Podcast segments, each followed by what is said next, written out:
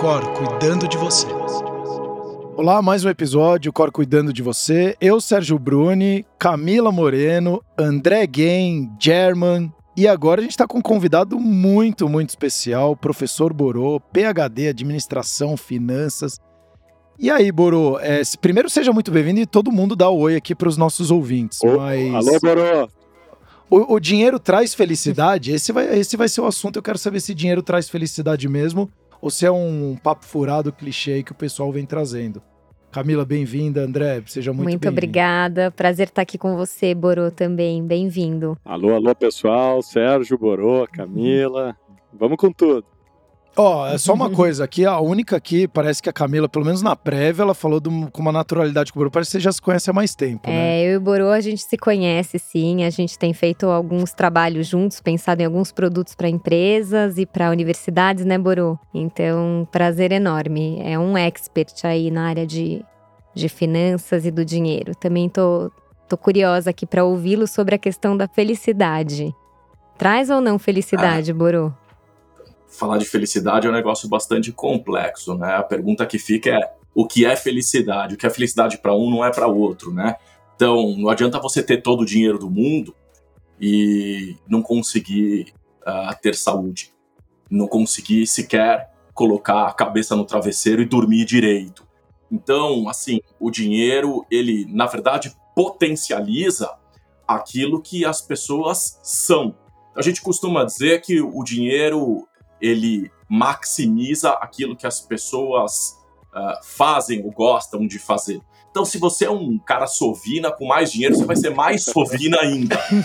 e se você for um cara uh, assim que gosta de cuidar das pessoas, gosta de ajudar, com mais dinheiro você vai fazer muito mais. Então, uh, não vamos deixar suspense aqui, né? Essa história de uhum. que dinheiro traz felicidade não é bem verdade. É óbvio que ter dinheiro é legal pra caramba. Quem é que não gosta de ter dinheiro? Talvez não gosta quem não, talvez não gosta quem nunca que teve. Vai fazer né? com ele. Talvez não gosta quem nunca teve, né? E não sabe, né? É. é. Eu sempre penso, né, nessa questão do dinheiro. Quando, quando a gente, quando eu estudo, né, um pouco da mente humana ou dos, dos grandes sofrimentos que são comuns a todos nós, um deles é sempre a questão financeira, porque essa questão nos atravessa durante a jornada da vida inúmeras vezes. E eu percebo que é tanto quem não tem dinheiro ou quem perdeu o dinheiro que realmente fica sem dormir e, e gera uma série de, de, de consequências e doenças, até mentais, físicas, mas também quem tem muito dinheiro, porque tem muito medo de perder o que tem também. Então, esse é um ponto que eu sempre trago como uma das grandes questões aí para a gente trabalhar no, no, nosso, ao longo do nosso desenvolvimento, porque não é nem só quem não tem, é quem tem também. Então é uma, uma questão assim que ressoa muito, né? Como é, quais são os maiores, de repente, os maiores gatilhos que a gente tem em relação ao dinheiro, mais ligados até às questões emocionais, de repente, sabe, Boro? Porque é, mulher, por exemplo, é muito comum a gente falar assim: nossa, hoje eu tô mal, tô, tô na TPM, vou fazer umas comprinhas, né, pra, pra acalmar os ânimos aqui, ou para me sentir melhor. Mas não só nós mulheres, como os homens também, muitas vezes a gente tem determinados gatilhos que ou nos fazem gastar sem consciência ou ter uma preocupação excessiva com, com o poupar. Queria te ouvir um pouco em relação assim a esses gatilhos mais emocionais que a gente tem. É, a gente fala muito da questão do, do consumismo, mas antes disso, acho que é legal a gente comentar isso, né? Quando a gente fala uh, da questão do, da falta do dinheiro, é óbvio que faltar dinheiro não é uma coisa legal, né? Ninguém gosta de não conseguir honrar seus compromissos. Mas olha que interessante, quando você tem dinheiro demais, você começa a ter uma série de preocupações do tipo: será que essas pessoas gostam de mim pelo que eu sou? Ou será que elas gostam de mim pelo dinheiro que eu tenho? Essas pessoas se aproximam de mim porque eu sou um cara legal, sou um cara bacana? Ou é pela grana que eu tenho, por aquilo que eu posso proporcionar para essas pessoas? Então é isso mesmo. O fato de você ter dinheiro demais também gera uma certa preocupação. Essa preocupação ela vem acompanhada de estresse e o estresse ele acaba trazendo fraqueza, fadiga, enxaqueca, úlcera, ansiedade, uh, depressão, uma série de outras doenças uh, que vêm, obviamente, relacionadas a essa questão financeira. Mas o que nos preocupa muito, de fato, é essa questão do consumismo exacerbado. Uh, tem muita gente que não consegue se controlar, tem gente que acaba comendo demais, tem gente que fuma demais e tem gente que gasta demais. E perde completamente a, a, a sua capacidade de administrar o dinheiro. Isso vai virando uma bola de neve e que às vezes não tem fim.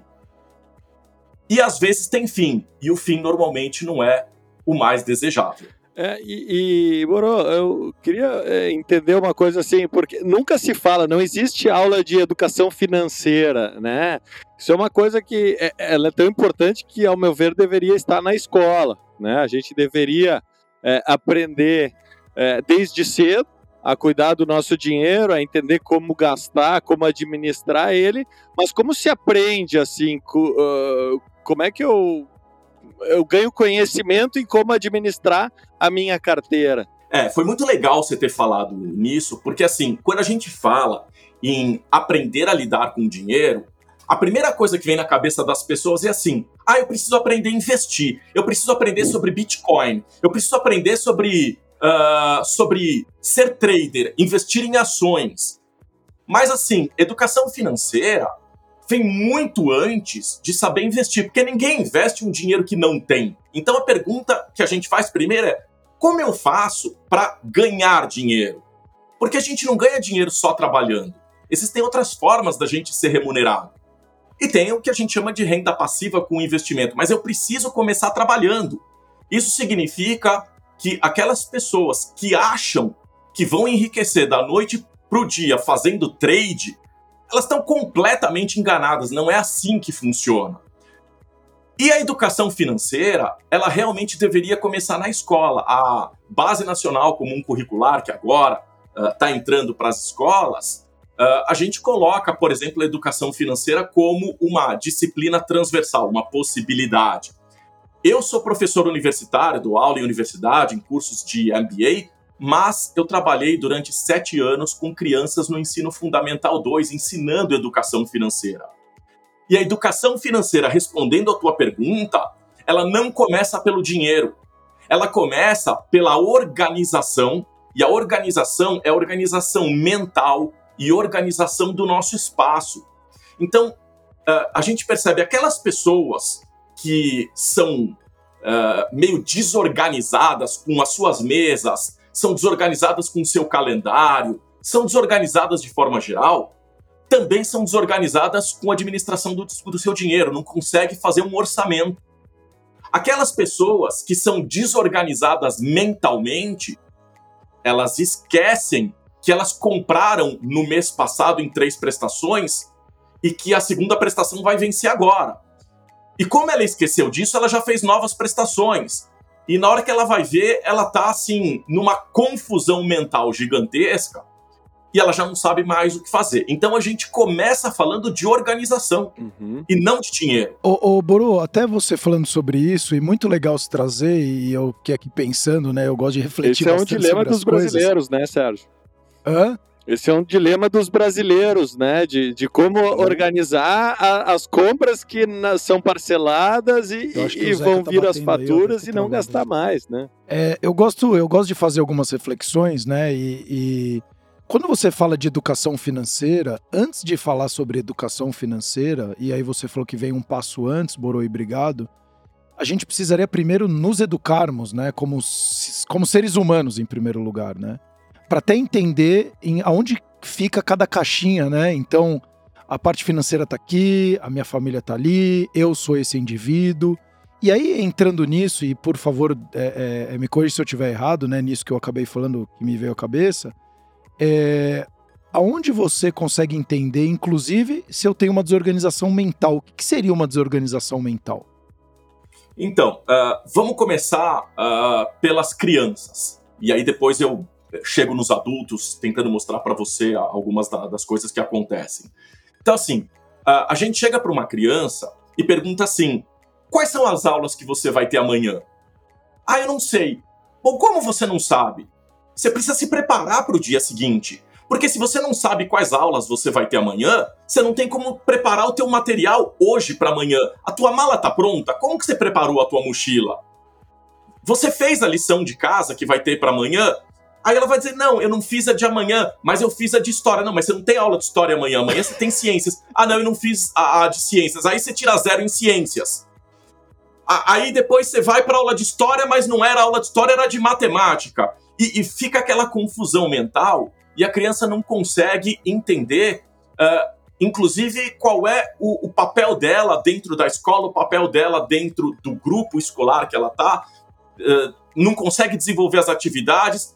Aí o professor fala alguma coisa, ela está preocupada em fazer a lição da outra, vira uma baderna.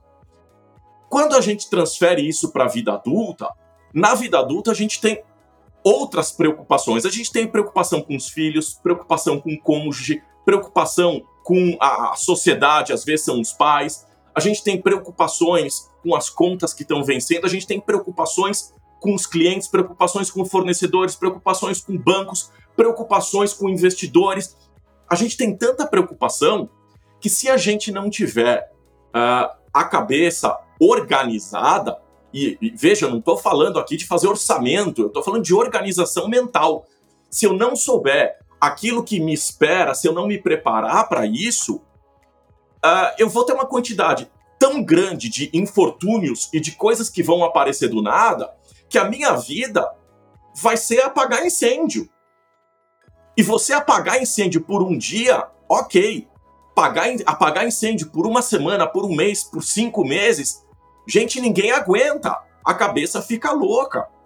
Não, e, é, aí então... o cara, e aí o cara começa a ter uma produção gigantesca de cortisol, né? Porque o estresse aumenta a produção de cortisol. Então ele fica em estado de vigília o tempo inteiro. Aí, para muitas pessoas, o estresse paralisa, né? Porque se você está em estado de vigília, você fica paralisado. Então sua cabeça está desorganizada, você não consegue agir de forma organizada, se preparar de forma organizada. E isso que você trouxe é muito interessante, Borô, porque quando eu fui estudar nos Estados Unidos, é, é diferente do Brasil, que assim, ele, o professor te dá aula, aí depois você vai fazer a lição depois da aula. Nos Estados Unidos, não. É assim: amanhã vamos discutir sobre esse assunto. Então você se prepara antes, estuda antes sobre aquele assunto e você discute aquele assunto com outras pessoas para você tirar suas dúvidas, você trazer o que você aprendeu e assim sucessivamente.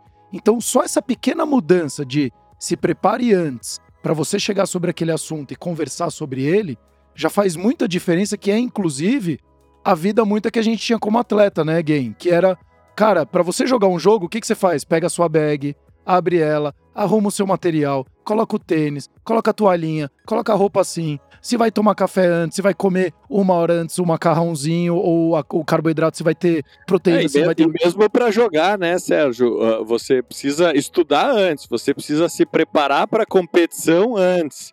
Então, assim, é, o processo começa muito antes, né? É, é, exato. É, eu... É. Quem é o meu, quem é o, o, meu, o meu adversário? Como ele joga? Ele é o tipo do cara que joga melhor com a direita, com a esquerda. Ele é o cara que corre muito, corre pouco, ele cansa rapidamente ou não. Eu preciso estudar o adversário e assim, eu preciso treinar também. E treinar para jogar tênis é, é, treinar também respiração, é treinar. Então, assim, não é tão fácil assim quanto as pessoas acham ou que pode parecer ser, né? Uhum. É, eu, eu tô aqui pensando, ouvindo vocês falarem, que muitas vezes eu fui para essa questão da criança, pensei na minha filha, que às Nossa, vezes... não, eu tô na minha filha aqui também, eu falando como é que eu posso treinar minha filha para ela já falar, pai, eu tô assim. montei.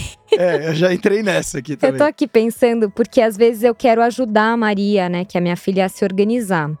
E eu acho que cada um de nós tem uma forma que funciona para si como organização. Então eu fazia a Maria anotar as coisas no papel, na agenda dela de papel, não funcionava. Aí eu comprei uma lousa, ela achou o máximo anotar, ela tem oito anos, ela né? é mais visual, então. Ela é mais visual. Então fazer o desenho na lousa, ficar aquele quadro lá todo pintado, para ela funciona. Então me veio isso também da gente, né, Borô, tentar identificar qual a melhor forma de cada um para se organizar, para que isso depois vire uma estratégia até para o financeiro, desde pequeno. E outra coisa que eu queria colocar aqui para a gente conversar é da conotação que às vezes a gente traz para o dinheiro. E às vezes uma, a, a gente coloca um, um peso, no, não sei se é um peso ou uma conotação muito densa em cima do dinheiro desde pequeno para os nossos filhos. Então, assim, ó, não posso falar com você, eu tô trabalhando, se eu não ganhar dinheiro, não vou conseguir pagar as suas coisas, sei lá, ou qualquer coisa do tipo, assim.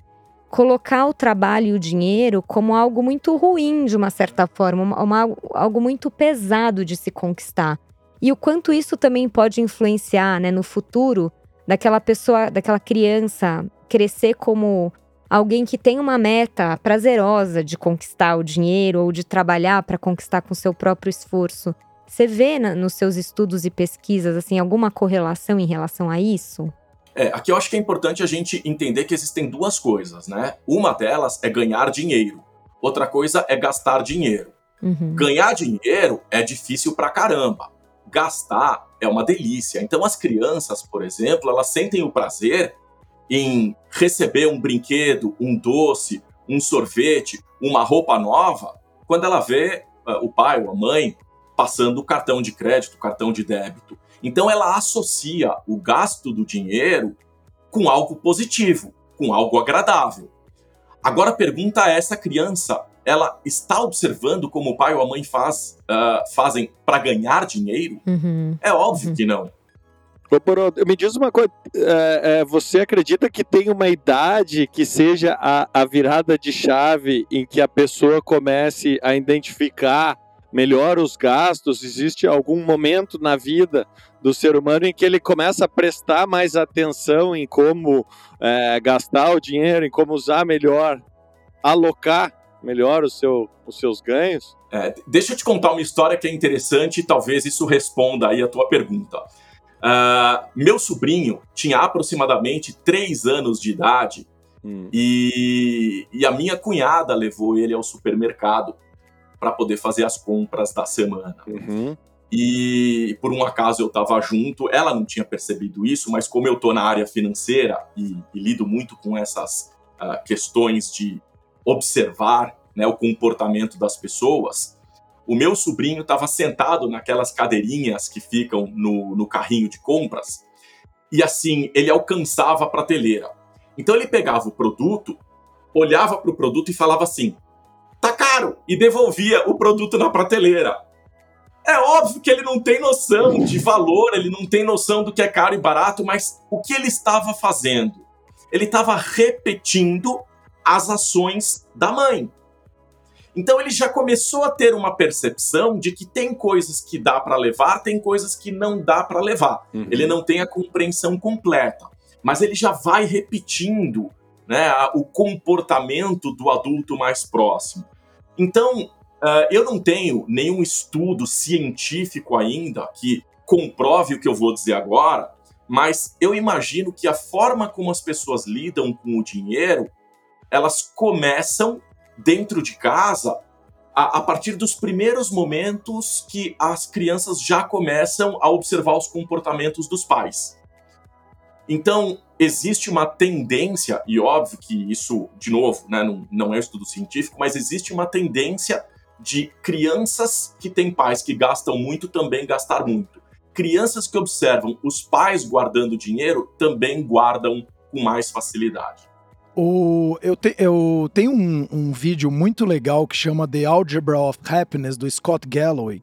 E ele fala muito do, do valor, né? O pico da felicidade, né? Que você chega até mais ou menos, se eu não me engano, 70 mil dólares anuais. E aí é, você. Ah, eu vi esse estudo. Uhum. É, eu achei. Eu, não sei se faz sentido, tá, Buro? Aí você que é o expert pode. Não sei se ele foi um, um charlatão da internet, aí, apesar de eu gostar muito dele. Mas é, eu achei muito legal porque ele traz exatamente essa curva de quanto você vai ganhando mais e vai aumentando a sua felicidade, aumentando a sua felicidade até uma hora que chega a 70 mil dólares, que na, na visão dele ali é que você consegue ter tudo do bom e do melhor para viver do bom e do melhor, mas que cada ganho de dólar, o crescimento da felicidade vai sendo marginal.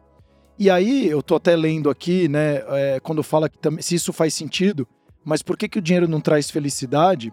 E aí ele fala que uma pessoa que tem, por exemplo, 10 milhões, ela não necessariamente é mais feliz da pessoa que tem 9 milhões, né? Então, e que o dinheiro ela é uma talvez felicidade... tenha mais prazer, né? Eu acho que é importante colocar assim, né? Porque é, porque aí tem uma produção de dopamina. Isso ele traz é. muito prazer. Né? E aí você vai trazendo a dopamina, né? Então, se não é uma questão que você vai viciando na dopamina e muito menos, de fato, no dinheiro em si, mas que a, a, a, a felicidade ela, humana ela é muito mais abstrata, né? Então, que você começa a ser. A, a, se você é, já não é capaz de apreciar a verdadeira felicidade humana, você deveria se dedicar-se a ela, né? Então, o que que na sua visão, se de fato tem uma conta, e aí trazendo para o Brasil, né?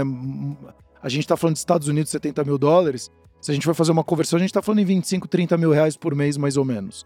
Mas se você traz para o Brasil, tem uma conta ou não, como que fica essa, essa função aí, essa sentença, quando você fala de felicidade e dinheiro? Porque como a própria Camila pontuou muito bem, aqui no Brasil a gente coloca ah, eu preciso ser humilde porque dinheiro não é legal. É...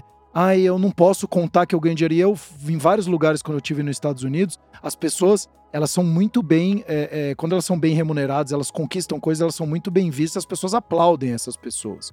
E aqui a gente tem a, de novo, vou repetir pela trigésima vez, se eu não me engano, em vários episódios, a gente tem a síndrome do vira-lata, né? O cara que eu não posso falar que eu ganho, eu não posso falar que eu sou bem sucedido porque você é um arrogante. E eu acho que essas deturpações de conceitos, e aí não sei se tem uma questão política, que na minha visão tem, enfim, não quero entrar no lado político, para deixar as pessoas fraquinhas e eu, Estado, eu tomo conta de você.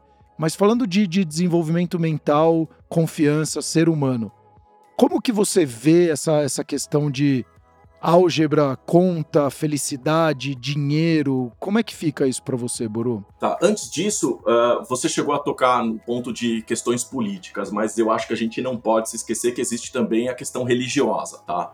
Então, uhum. uh, nós temos uh, o cristianismo muito forte no, no Brasil, diferentemente dos norte-americanos, que são Sim. mais protestantes. Exato. E, e, aqui a gente tem essa, né, esse negócio do cultuar a pobreza, né? Uh, mas além dessa questão religiosa, eu, eu acho que é importante a gente dizer que, primeiro, o Brasil é, ele tem uma, uma grandeza uh, territorial e isso faz com que nós sejamos muito diferentes. As necessidades são diferentes. Então, em relação a esse estudo, eu acho que seria legal a gente traçar um paralelo com a pirâmide de Maslow.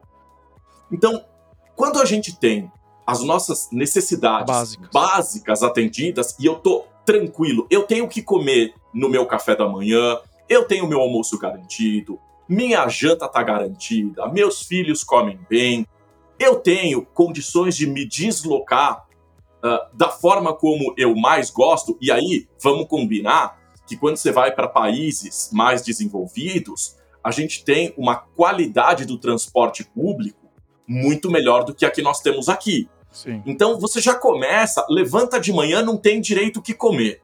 Aí você pega o transporte público, que é um inferno. Você chega numa empresa que paga mal o teu salário. Você é obrigado a engolir um chefe tóxico e pessoas que você não está ah, contente em conviver. Isso tudo vai tornando a tua vida um inferno.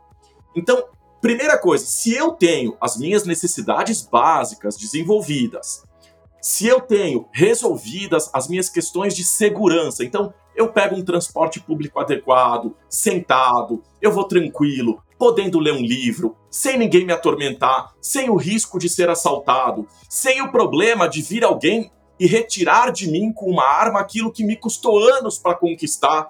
Então, se eu tenho essa tranquilidade, é muito mais fácil. Então, quando a gente fala de quanto dinheiro precisa, eu entendo que depende muito daquilo que do você. Ambiente, né? É, do ambiente que você tá, enfim, uh, e daquilo que uh, a sociedade te oferece. E quando a gente fala em sociedade, aí vem uma parte que me é muito cara e as pessoas uh, ficam irritadas comigo, que é quando a gente fala da questão dos impostos, porque ninguém gosta de pagar imposto. Mas o imposto é importante, ele é necessário para que você dê o um mínimo de qualidade de vida para aquelas pessoas que têm dificuldades. Então, esse talvez seria o maior papel do Estado. E aí, sim, a gente entra, entraria aqui numa questão política de qual é o real papel do Estado, que ele deveria fazer e como ele deveria fazer. Mas aí seria, eu acho que, uma história para um, um outro momento para a gente discutir, né? É, é, eu queria complementar essa pergunta do Sérgio eu tô trazendo sempre pro, pro autoconhecimento, né, para esse lado aqui da saúde emocional, da saúde mental. Eu vejo nos círculos de pessoas próximas a mim que muitas pessoas que têm muito dinheiro, assim, famílias empresárias, que têm muito recurso mesmo, elas são às vezes muito presas a um modelo mental de muita escassez. Apesar delas terem muito, muitas vezes quando a gente vê o quanto elas investem em coisas de impacto social, ambiental, ainda é um, um valor muito pequeno. E, e, o que eu percebo é que aquilo está tão é, enra, enraizado assim dentro da pessoa, tá, é como se fosse uma crença ali dentro, que ela nem tem tanta consci, tanto consciência daquilo. Mas, no entanto, ela deixa de agir de forma mais é, altruísta. altruísta por medo de ficar sem. Só que aquilo, assim, aquela família já tem não só para ela, para os filhos, como para os netos e para os bisnetos. Mas é o também. acúmulo, né? É mais, é o é acúmulo. É mais, é mais, é mais. Então, sempre me instiga essa questão dos modelos mentais. Como é que a gente é, consegue, de repente, mudar de um modelo de tanta escassez, de medo de perder, e talvez venha de uma coisa quase que lá, né, de quando o ser humano tinha que, é. que poupar para sobreviver, ou Isso. de guerras e tal para um modelo de mais abundância e confiança. E eu vejo muitas vezes esse modelo de mais confiança nas, na, nas classes mais Baixas, menos favorecidas. Que tem a comunidade, que tem a necessidade a maior. Rede de apoio. Rede de apoio então exatamente. eu vou emprestar sim, né? E alguns bancos surgem, né, né? Tipo o Banco Yunus e tal, onde ele confia naquela pessoa que vai pegar o empréstimo, dá o dinheiro e vê o que, que aquela pessoa realiza com aquele dinheiro emprestado. Então, esse sistema, né, que a gente onde a gente se insere de muita escassez, muito medo de perder versus um modelo de um modelo mental de maior abundância e confiança, dá para a gente começar a ensinar isso de alguma forma, Boro? Como é que você vê essa questão? Eu acho legal você ter tocado no, no assunto de crenças, tá? Porque as crenças levam a pensamentos. Uhum. Os pensamentos levam a sentimentos os sentimentos levam a uma ação e essa ação leva ao resultado, seja ele positivo, seja negativo. Então, uh, o que eu vejo muitas vezes é que o altruísmo ele existe até o momento em que a pessoa percebe que aquilo não está trazendo o resultado que é esperado. Então ela vai dizer, uhum. olha, para que, que eu vou continuar queimando vela com mal defunto? né? Não faz sentido. Então, o que, que acontece? Quando a gente recebe é, a confiança de alguém que investe na gente, o mínimo que a gente tem que fazer é um esforço para levar a resultado, porque senão essas crenças que geraram pensamentos, que geraram sentimentos, geram as ações que não correspondem aos resultados esperados. Então, uhum. quando você faz um investimento com retorno negativo, você deixa de investir. Não faz sentido você continuar investindo em algo que não te traga retorno. Uhum. E eu não estou me referindo exclusivamente a retorno financeiro. Eu estou dizendo, inclusive, retorno sentimental. Porque quando você ajuda alguém, você quer ver, no mínimo, essa pessoa feliz. E a gente sabe que tem muita gente mal agradecida por aí, né? Você dá a mão, o cara quer te tirar o braço. Uhum. E ele não tá só contente com isso, ele faz questão de te ferrar porque ele acha que você tem muito mais do que ele. Ah, sabe? Tá na hora da gente começar a, a repensar uh, a questão de a gente conseguir retribuir o afeto que a gente recebe das outras pessoas. Nós somos uma sociedade muito egoísta e mal agradecida. É, eu, eu, queria colocar uma outra coisinha assim, baseado no que, no que vem se falando é, aqui durante que é, é, quando você citou lá, Sérgio, uh, aquele estudo sobre uns valores, os valores fixos, assim, né? Eu, eu, eu prefiro não olhar muito para número, né? Eu acho que o, o número é sempre muito comparativo. A, a, gente não sabe qual é a realidade de cada um, né? Aqui estamos quatro pessoas conversando com quatro realidades diferentes. Estamos em locais diferentes, com perspectivas e projetos né? Então, uh, cada um tem a sua a realidade, tem o que almeja chegar, o que almeja conquistar. Então, uh, uh, eu, eu, preferiria colocar da maneira de que o, o, que, que seria o ponto para se achar um equilíbrio é, de não de ter uma projeção, exemplo, o que se vai ganhar ou, ou, ou, como deve se manter na vida, mas de achar um equilíbrio de o que, que é necessário para mim. Por exemplo, ok, eu tenho para almoçar, eu tenho para jantar, mas eu tenho três meses para frente, seis meses para frente é, guardado, eu tenho só para o dia de amanhã.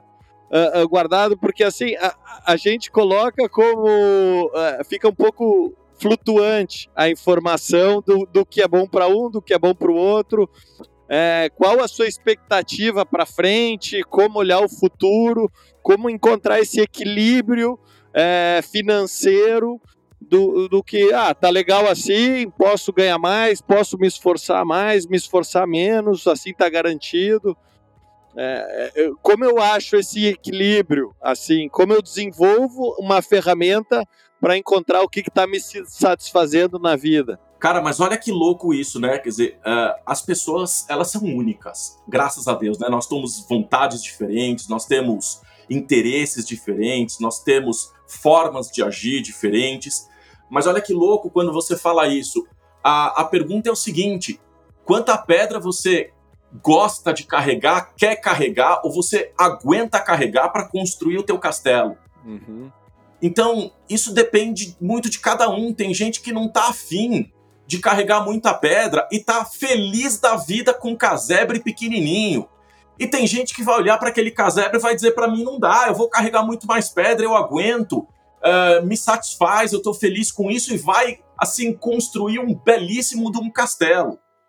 O que não pode é o cara do casebre ficar invejando o cara que construiu o castelo, porque cada um tem as suas motivações, cada um tem a sua forma de lidar com isso. Ou o cara do castelo fica falando, falando do casebre. Pô, como é que esse cara consegue viver nisso aí, né? De novo, cada um, cada um. Então, de novo, as pessoas são únicas. E quando você me, me pergunta ah, quanto de dinheiro, quanto pra frente, e aí eu fico ouvindo um monte de gente com fórmulas mágicas e milagrosas é, e fazendo vídeos sobre isso. Isso tudo para mim é uma grande bobagem. É, Por quê? Porque a questão é o seguinte: é, quando você me fala, ah, seis meses para frente, seis meses para frente, em que condições político-econômicas? Porque se você tiver com uma inflação alta, talvez seis meses não seja o suficiente. Com uma inflação mais baixa, eu até entenderia você trabalhar com seis meses. Agora, vamos modificar isso para o sistema uh, vamos mudar isso, por exemplo, a profissão das pessoas. Aquele cara que tem, por exemplo, uh, um exército de reserva muito baixo no mercado, ele consegue se recolocar muito rápido, talvez seis meses seja muito. Para aquelas pessoas cujo exército de reserva no mercado seja enorme, talvez ela leve um ano, dois anos para se recolocar. Seis meses é pouco. Então isso é muito individual. Vamos parar com esse negócio de achar que existe uma fórmula milagrosa para todo mundo. Não tem cada um, cada um, as pessoas são diferentes. Muito bom esse seu ponto, Borô. A gente no episódio anterior estava falando muito sobre Exatamente. essa questão do quanto a gente é único, de Isso. quanto as nossas potências são diferentes e como a gente tem que aprender a olhar para isso. E aí, quando eu escuto o Borô falando, é, me vem muito forte essa questão, né? Que a gente até comentou também. É possível ou não planejar a vida? Porque a gente sabe que tem tantos imprevistos no meio do caminho que o que, que eu consigo planejar efetivamente, o que eu não consigo. E ouvindo o Borome, fica muito clara essa ideia da gente conseguir sempre ter uma visão de onde a gente quer chegar. Então, tendo essa visão, talvez traçar um plano A e um plano B, sabendo que aquilo pode mudar, mas eu não, não, não me esqueço do lugar onde eu quero chegar. Então, às vezes eu vou atravessar um rio, aí o rio secou, vou ter que subir a montanha mas eu não desisto porque eu tenho a clareza daquele propósito, daquele objetivo maior. E se eu me conheço, eu sei as minhas fortalezas e eu sei os pontos de atenção no meio desse caminho. E aí, falando pro lado financeiro, muitas vezes também eu acho que é isso, né, Buru? Conforme eu vou me autoconhecendo mais e mais, eu vou tendo consciência dessas crenças que me limitam. Seja poupar, seja ser mais altruísta, investir um pouco mais, né? A ter mais coragem de, de arriscar. Então, por isso que o autoconhecimento aqui que eu trago sempre, eu acho que é tão importante, que ele me permite enxergar onde eu posso melhorar, onde eu posso avançar, e não perder de vista nunca o lugar onde eu quero chegar, esse propósito maior. É mais ou menos por aí que eu entendi, Borô, fazendo uma analogia aqui com a minha área. É, mas quando você fala de planejamento de vida, uh, planejamento não significa que tudo vai acontecer do jeito que você planejou, do jeito que você achou que ia acontecer, porque tem uma quantidade enorme de variáveis que extrapolam a tua vontade. Uhum. É, quando você falou, olha, o rio secou, vou ter que procurar, quer dizer, eh, não foi você que tirou a água do rio. Exato. Aconteceu, né? Como é Uhum. que eu lido então com essa situação? E aí vem então a necessidade de você criar os teus objetivos de curto, médio e longo prazo. Porque o que acontece é o seguinte, se você traçar um objetivo inatingível, frustra. Muito. é. E uma pessoa frustrada, ela não consegue dar sequência àquilo que ela planejou. Então é muito importante você, ah, você ah, eh, ir conquistando pequenas vitórias. Então, Ótimo. tenha planejamentos de curto prazo, planejamentos de médio prazo, planejamentos de longo prazo e que seja execuível, porque senão as pessoas vão fazer loucura, né? Vamos, eu vou dar dois exemplos aqui, um mais recente e eu vou trazer um outro exemplo agora mais antigo. Imagina o seguinte: o cara ele quer comprar um carro de 100 mil reais e ele consegue guardar mil reais por mês. Eu não vou fazer conta de juro, não vou trazer matemática financeira, nada, nada disso. Uhum. O cara quer 100 mil. Ele consegue guardar mil por mês. Então, teoricamente, supondo que não exista taxa Oito de juros, anos. nada disso, vai levar 100 meses Uhum. para conseguir conquistar o carro dele. Vamos considerar que ele consiga investir esse dinheiro e ele consiga um, um fizinho, alguma coisa aí. Quanto tempo ele vai levar? Você acha que em dois anos ele vai comprar o carro? Não. Não vai. Então não adianta o cara colocar, não, em dois anos eu vou ter o carro de 100 mil. Ele entra na, na- na- nessa paranoia de que ele tem que ter o carro e aí ele recebe ah, via, ah, via computador, via internet lá, invista o seu dinheiro e eu prometo 15% ao dia pra você. O cara fala, "Puta, é tudo que eu preciso pra conquistar o meu objetivo. Ele perde o foco, ele perde razão, ele só dá atenção ao sentimento, então você perde o Resultado, equilíbrio de né? razão Exato. e, e de, de sentimento e sai fazendo bobagem. Porque ele Isso vai foca. uma bola de neve. Não, e porque ele foca só no resultado, ele esquece a jornada, né? O que, que ele precisa fazer durante a jornada e quer só o resultado. Então, se veio alguém e falou, te traga o resultado que você vai demorar oito anos, né? Vezes 12 daria 96 meses mais ou menos. Eu agora tenho uma mágica. Em um ano eu vou te entregar o seu resultado. Ele fala, então eu quero. É, lógico. Ninguém é bobo, né? Agora, isso é para aquela pessoa ah, que, assim, ela ficou fragilizada em função da frustração dos objetivos que ela traçou. Mas tem gente que é sem vergonha, tem gente que é picareta e tem gente que é sem noção. Então vamos pegar o caso daquela estudante de medicina que pegou um milhão de reais dos sim. colegas da formatura Eu vi isso. ela assistiu três vídeos na internet e ela achou que ela sabia investir. Ela começou investindo dinheiro, perdeu 50 mil. Ela teve uma brilhante ideia. Eu vou fazer o seguinte: já que eu não consegui esse dinheiro e, receber mais, eu perdi 50 mil, eu vou pegar meio milhão de reais e eu vou botar na loteria. Aí ela perdeu 330 mil. Aí Aí vai assim virou bola de neve. É, mas assim, se, se- como se não como se não faltasse, né? Isso, ela ainda teve a brilhante ideia de dizer: "Ah, eu acho que eu mereço comprar um carro melhor. Ela foi lá, comprou um carro, eu mereço ter um telefone melhor, comprou o telefone. Eu acho que assim, já tô ferrada mesma, deixa eu agora curtir, porque vamos ver o que acontece daqui pra frente. E isso me faz lembrar um pouquinho, eu não sei se vocês viram aquele filme Tell Me Louise, Sim. Sim. É. Quer dizer, é essa loucura, né? Ah, Já que, já que não dá, vamos pra frente, vamos ver o que acontece. Mas é, isso acontece quando a pessoa realmente perde a razão, ela entra nesse looping de tentar resolver um problema que ela não conseguiu resolver antes, mas tudo isso, pra mim, reflete na falta de educação financeira Ô, e, na, na- assim, na- infelizmente, eh, eu acho que isso tem um reflexo direto também ah, na- na- nas condições socioemocionais das pessoas. É, então, e e isso que a Camila trouxe, muito legal, e obrigado, Cá. Mas assim, o quanto que também, e nesse caso da moça, e a gente fala muito de autoconhecimento, o quanto que o ego É. influencia também nas nossas decisões, Borô, pra gente conseguir ter um ganho maior ou poupar um pouco mais? O quanto que você enxerga que o ego tem um é, um, é uma variável importante nas nossas decisões? É, eu não sei se o ego, eu diria que o risco, né? Ou eventualmente a aversão a risco. Uh, pessoas que têm mais aversão a risco, pessoas que têm uh, um pouco mais de, de consciência e equilíbrio entre razão e emoção, uh, são aquelas pessoas que normalmente tomam decisões que levam um pouco mais de tempo, mas são decisões mais acertadas. Pessoas que normalmente têm menos aversão a risco ou se divertem com o risco, uh, elas vivem um looping de emoções, uma grande montanha russa. Então, assim, tem momentos de altas felicidades, uh, momentos de êxtase e momentos de alta depressão porque não conseguiu conquistar aquilo que queria. Então, assim, eu vejo isso muito uh, não como ego, mas como a capacidade que a pessoa tem de assimilar a questão do risco. E aí tem, obviamente, toda uma questão comportamental que a Camila uh, vai poder falar muito melhor sobre isso do que eu. Uhum. É, eu, eu gostei muito do que você trouxe, Boru. E complementando, é, eu penso assim: as pessoas, se a pessoa está consciente daquilo que ela quer realizar ou comprar, ou seja um bem material, seja um carro, uma casa, uma viagem, se é consciente, não vejo nenhum problema. Porque eu posso querer ter uma Ferrari, eu posso querer ter uma mansão, sei lá onde, tá tudo certo.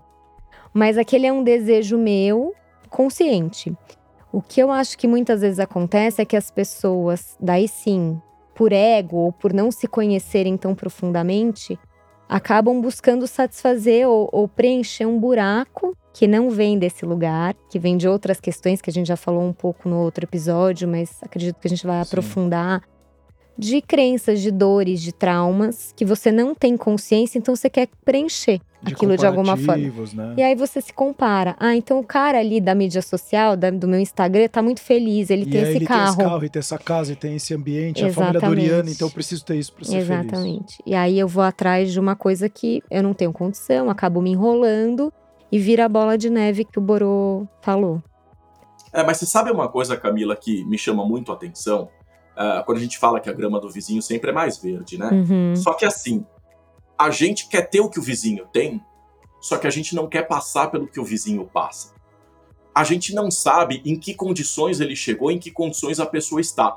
Então, às vezes, o cara tem uma casa legal pra caramba, tem um carro legal pra caramba, só que o cara tem uma porrada de processo nas costas, Maravilhoso tá que você está trazendo, Boro, exato. É, o cara tem um monte de problemas amorosos. O problema de o saúde. O cara tem problemas também. de amizade. Exato. É isso né? mesmo. É, a então, gente então, vê assim, o que está ali no palco, mas não vê o backstage, né? Vê a fotografia, vê mas não vê o filme. É né? isso que a gente mais vê nas mídias. Hoje em dia é, é exatamente esse o problema. E se você chega para essa pessoa e fala assim: olha, as condições para você ter isso que eu tenho são essas. Isso. Ah, e é é Você faz parar para pensar e fala assim, caracas, eu acho que eu já não quero mais ter isso aí, não. É, eu acho que é, eu tô é, bem do ó, jeito vamos, que eu tô. Vamos pegar um caso que tá saindo em todas as mídias aí, né? Ah, o caso Americanas, né? Então, pessoal, pô, porque o, o, o outro lá é o mais rico do Brasil, os três e não sei o quê. Eu, na minha humilde opinião, prefiro continuar com a minha scooterzinha, jogar meu tênis, do que cair numa bomba, hein, alemão? Tá louco! Me inclui fora dessa, por favor, né? Pô, tá louco. Sair no Jornal Nacional, sair em tudo que é revista, o quanto que eu sou. Se é verdade ou mentira, a lei vai dizer, mas tô dizendo, falcatrua já Sim. começa a citar o seu nome, o nome da família e não sei o quê. Então, assim, cara, é, é até pra gente meio que encerrar aqui, né? Dinheiro então traz felicidade, Boron não traz? Na minha opinião, mas de jeito nenhum. Jamais. Dinheiro não traz felicidade. O dinheiro, ele traz conforto. Uhum. E o conforto, sim, eventualmente pode te trazer um nível de felicidade. Perfeito. Mas associar o dinheiro à felicidade já não dá mais. Aí é pegar pesado. Para mim, não dá. Então, para quem está escutando aqui, eu acho que é um prato cheio de muitas reflexões, de muitas ações que você pode fazer, seja para poupar, como que você ganha mais dinheiro, mas ao mesmo tempo como você gasta menos o seu dinheiro, como que você, em primeiro lugar, cuida de você em primeiro lugar, para depois cuidar do seu dinheiro, como você organiza a sua mente em primeiro lugar, para depois organizar as suas finanças. Então tem um trabalho muito mais profundo aí do que simplesmente ganho bem e controlo minhas finanças. Eu acho que tem todo um trabalho de, como a Camila pontuou muito bem, de autoconhecimento, a consciência. Eu acho que trazer o momento presente, o que, que você está fazendo hoje, né?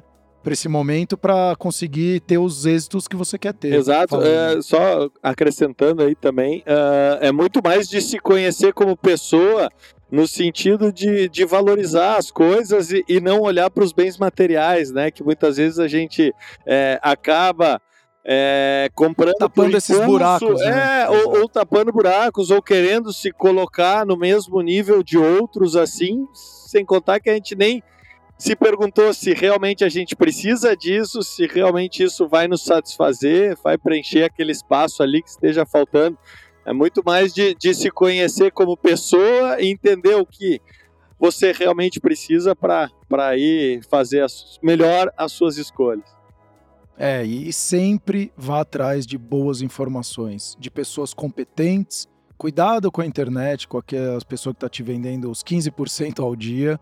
E porque a, as coisas boas da vida elas dão trabalho. Para você criar um filho de qualidade dá muito trabalho. Para você ter uma carreira de sucesso leva muito tempo. Então, saiba que é todo um processo. E como a gente falou aqui, inclusive em outros episódios, vamos falar muito. Ame o processo. Então, viva o momento de hoje hum. para você conseguir ter os êxitos que você quer lá na frente. Foca menos no resultado. Eu quero. E outra, você quer comprar o carro, por que, que você quer comprar aquilo? Se faça essa pergunta, eu quero porque eu quero postar no Instagram. Se é genuíno seu, vai atrás, compra o carro e posta no Instagram. Mas cuidado que de repente vai te gerar um buraco gigantesco lá na frente porque foi simplesmente para você mostrar para os outros. Agora, hum. se você está querendo ter aquilo porque vai te trazer conforto, segurança, outras questões, tudo bem, é um, é um valor seu, mas cuidado para você não estar tá mesclando aí os valores dos outros com o seu e de repente tomando decisões muito mais por causa de aparência do que aquilo que é, genuinamente é você, né? Perfeito. Eu só complementaria dizendo para que você reflita um pouco quais são as métricas que você está usando, né, para avaliar o que é sucesso na sua vida hoje, para ver se essa jornada está fazendo sentido. É. Se vocês me permitirem, para encerrar aí essa fala, a gente fala muito dessa questão do status, né? Então, Isso. a definição do status é super interessante, né? É você mostrar para quem você não gosta aquilo que você não é com o dinheiro que você não tem, comprando aquilo que você não precisa. Maravilhoso. É excelente. É isso, Ô, Boro, deixa eu te fazer uma pergunta. Aonde as pessoas podem te encontrar, hein? Ah, me encontrar é a coisa mais fácil do mundo. Tem o meu site, que é www.boro.com.br, e lá tem acesso a várias informações, tem ali todas as minhas redes sociais, mas para me encontrar é Professor Borô. Aí vai encontrar LinkedIn, vai encontrar Facebook, vai encontrar Instagram, vai, vai, vai encontrar. Até o cu eu já abri. Então tá fácil para quem quiser, pode me encontrar, tô em todas as redes sociais. Pô, perfeito. Eu acho que foi um prato cheio. Para mim, eu tô mais alguma coisa, pessoal? Obrigada, só agradecer, Boro. Só agradecer. Muitos insights Valeu. por aqui. Obrigadão. Borô, de novo. Eu que agradeço. Muito, muito obrigado pelo seu tempo. Para você que está escutando, siga o nosso canal. São hoje mais de 500 mil ouvintes no nosso canal. Provavelmente tem alguém aí do seu meio que deixa passando alguma necessidade. Passa esse episódio, outros episódios para eles que com certeza a gente vai gerar algum impacto na vida dele, não só na sua, como na deles também. Até os próximos episódios, o Cor cuidando de você.